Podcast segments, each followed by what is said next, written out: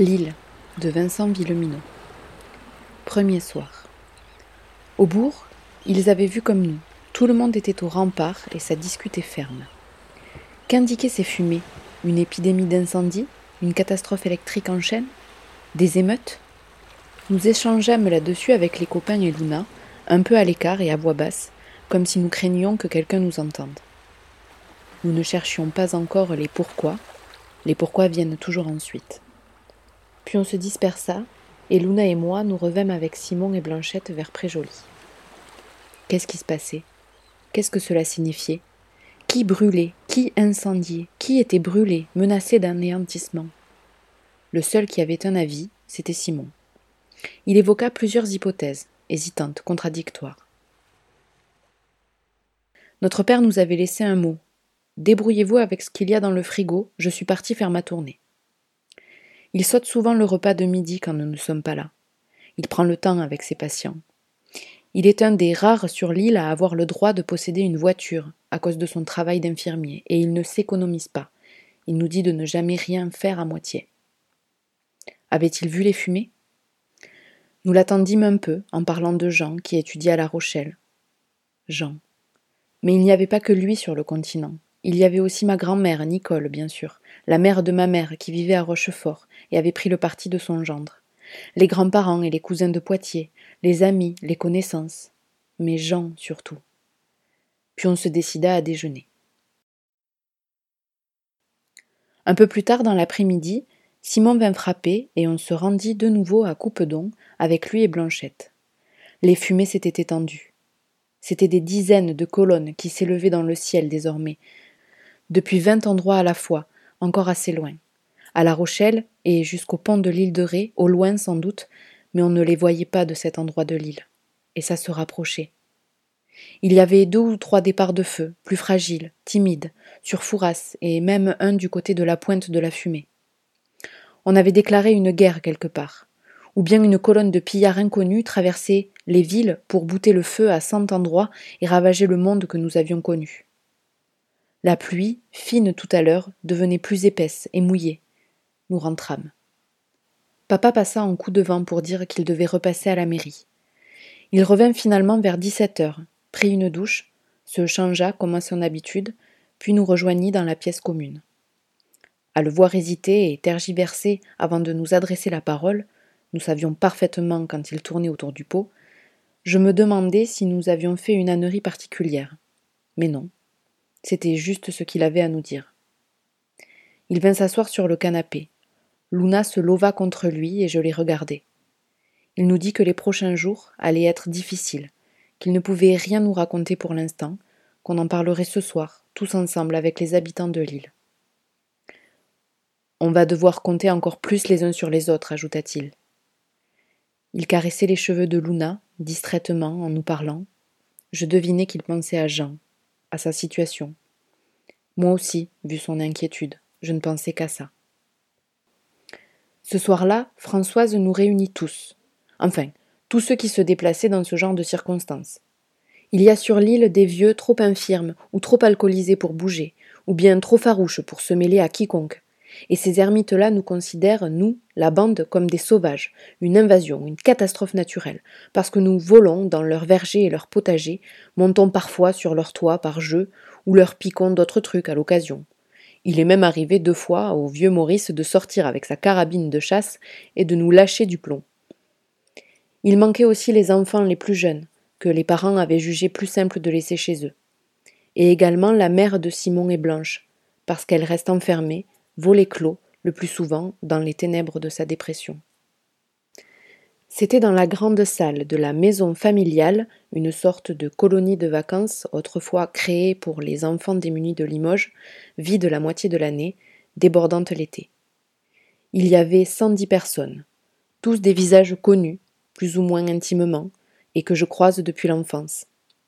Des cheveux blancs, beaucoup de cheveux gris, des visages fatigués, mais aussi une petite moitié de gens plus jeunes, qui travaillent sur l'île l'été et y vivent modestement à l'année. Bastien, avec son air goguenard, et la bande des copains au complet, sauf Michael. L'atmosphère était étrange, suspendue, mais sans nervosité ni électricité, une sorte d'impatience tranquille. Notre mère s'installa à la table, entourée de ses trois adjoints, dont notre père. Papa, je ne pouvais pas m'empêcher d'éprouver de la fierté chaque fois quand je le voyais parmi ceux qui décident. Françoise se racla la gorge. Elle expliqua qu'on ne savait pas la raison ni même la nature des événements, mais que c'était grave. D'une gravité inimaginable sans doute. Quelque chose qui n'était jamais arrivé, qui était sans doute amené à durer. Peut-être l'armée viendrait-elle. L'armée. Le mot faisait penser à une guerre. Les autorités compétentes l'avaient prévenu, avant la coupure de toute communication, qu'il lui fallait prendre des dispositions pour empêcher toute intrusion, organiser l'autonomie alimentaire et énergétique pour vivre en autarcie. La coupure de tous les réseaux téléphoniques, Internet, de tous les réseaux d'information suggérait une situation de crise incroyable. On ne savait pas ce qu'on redoutait, mais il n'y avait probablement aucun secours à attendre, aucune assistance. Elle expliqua que, dans ce contexte, le Conseil avait déjà pris un certain nombre de décisions conservatoires on suspendait tout échange marchand pour l'heure sur l'île. Plus d'argent entre nous. Tout était réquisitionné pour l'usage commun. L'épicerie allait fermer provisoirement en accord avec Jacques et Patricia. On allait l'utiliser comme magasin pour rationner les stocks de nourriture disponibles. On réquisitionnait aussi le fournil avec l'accord de Franck, le boulanger, qui heureusement venait de se faire livrer trois tonnes de farine. Environ 150 jours de pain si nous restions confinés, c'est-à-dire plus qu'assez. On allait faire des estimations. On avait commencé. On avait des bouteilles d'eau potable pour deux semaines, des conserves pour trois, des produits frais pour moins d'une semaine. Avec la pêche à pied et la cueillette, les basses-cours et les potagers privés, on s'en sortirait. Mais il fallait que tout le monde joue le jeu, qu'on mette en commun les victuailles que chacun avait chez lui, si on en était d'accord. Il eut des hochements de tête. Ça veut dire que ça peut durer des semaines? demanda Polo. Oui, répondit Françoise. Des semaines, peut-être. Je le crains. On se regarda avec les copains. Nous, avec Luna, on regardait papa. La question de l'eau était la plus cruciale, expliqua ensuite André. Puisqu'on ne savait pas ce qui se produisait sur le continent, sans doute était-il prudent de couper les réseaux d'eau dès à présent. Mais on avait l'habitude. On remplirait toutes les gamelles disponibles et on mettrait l'eau récupérée à bouillir. On allait distribuer des bouteilles, rouvrir les puits, qui sont purs, les rares pesticides utilisés ici se déversent malheureusement dans la mer, et utiliser les citernes pour recueillir la pluie. De cela on avait l'expérience. Un dragueur avait arraché au mois de septembre précédent une conduite, et on avait vécu une semaine sans eau potable. On avait vu les touristes en venir aux mains pour les quelques palettes de bouteilles que Jacques avait fait livrer devant son épicerie. Il fallait envisager que l'électricité soit coupée aussi. Le plus rude de l'hiver était passé, mais on n'avait guère d'autonomie pour le gaz. C'est la mairie sur l'île qui achemine les bouteilles de gaz, les particuliers n'en ont pas le droit sur le bateau. Il fallait aussi qu'on refasse des réserves de bois. Pour l'instant, je pense plus vivable que chacun demeure chez soi, dit Françoise. Même si le courant est coupé, il sera peut-être utile de regrouper les plus anciens, s'ils le souhaitent, pour que nous puissions leur garantir le confort minimum, et aussi centraliser les soins. Et sans doute faudra-t-il envisager des repas communs, comme après Xintia, pour économiser l'énergie et rationaliser les vivres. Un sourire. Et puis ce sera plus convivial, dit André. Voilà, conclut-elle. Pour l'instant, nous avons pensé à ça. À partir de maintenant et jusqu'au retour à une situation normale, il serait bien que nous prenions toutes les décisions ensemble à main levée quand il y en aura besoin. Simon leva la main. Oui, Simon. On pourra voter, nous aussi Quand ça vous concernera. Mais je pense que le plus souvent, on s'en tiendra au majeur, si ça ne t'ennuie pas. Françoise sourit. Simon leva de nouveau la main. Et en attendant, on ne va pas au collège, n'est-ce pas? Non, effectivement. Nous allons en parler avec vos parents, voir ce qui serait le mieux pour. Et là-dessus, on pourra voter? Parce que ça nous concerne. Des rires. Nous verrons, Simon. Françoise redevint sérieuse et s'adressa à tous, de nouveau. Je voulais vous rappeler aussi que je conserve une pleine autorité en matière de police sur l'île. Je vous tiendrai informé, bien sûr, mais quoi qu'il arrive, quoi qu'il se soit passé sur le continent, je crois que le pire danger serait de laisser s'installer la discorde ou le désordre entre nous. Nous vîmes les incendies rougeoyer au loin sur la côte en rentrant chez nous, papa, Luna et moi avec Simon et Blanche. On se sépara devant chez eux. Papa leur dit qu'ils n'hésitent pas en cas de besoin, pour eux ou leur mère. Vous faites comme d'habitude, Simon.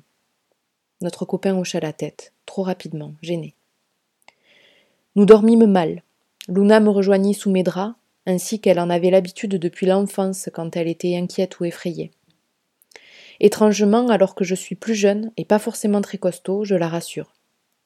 Elle enjamba le bord de mon lit, se colla dans mon dos sans un mot, et une fois de plus je différai l'idée de lui avouer que désormais son impudeur me dérangeait, mais je finis comme toujours par me retourner, la prendre dans mes bras. Et je lui caressai longuement les cheveux en murmurant parfois une ou deux paroles sans grand sens, apaisantes. L'impression d'avoir à calmer une toute petite fille m'assoupissait, lentement. Ce fut serré l'un contre l'autre que nous vîmes l'électricité s'éteindre définitivement. Il était deux heures seize. Les chiffres rouges de mon vieux réveil disparurent, trois secondes, puis réapparurent, se mirent à clignoter quelques instants, avant de se confondre définitivement avec la nuit. Luna se cambra un peu pour atteindre ma lampe de chevet et en avoir le cœur net. J'entendis le bruit sec que fit l'interrupteur dans l'obscurité. Rien. Les ténèbres.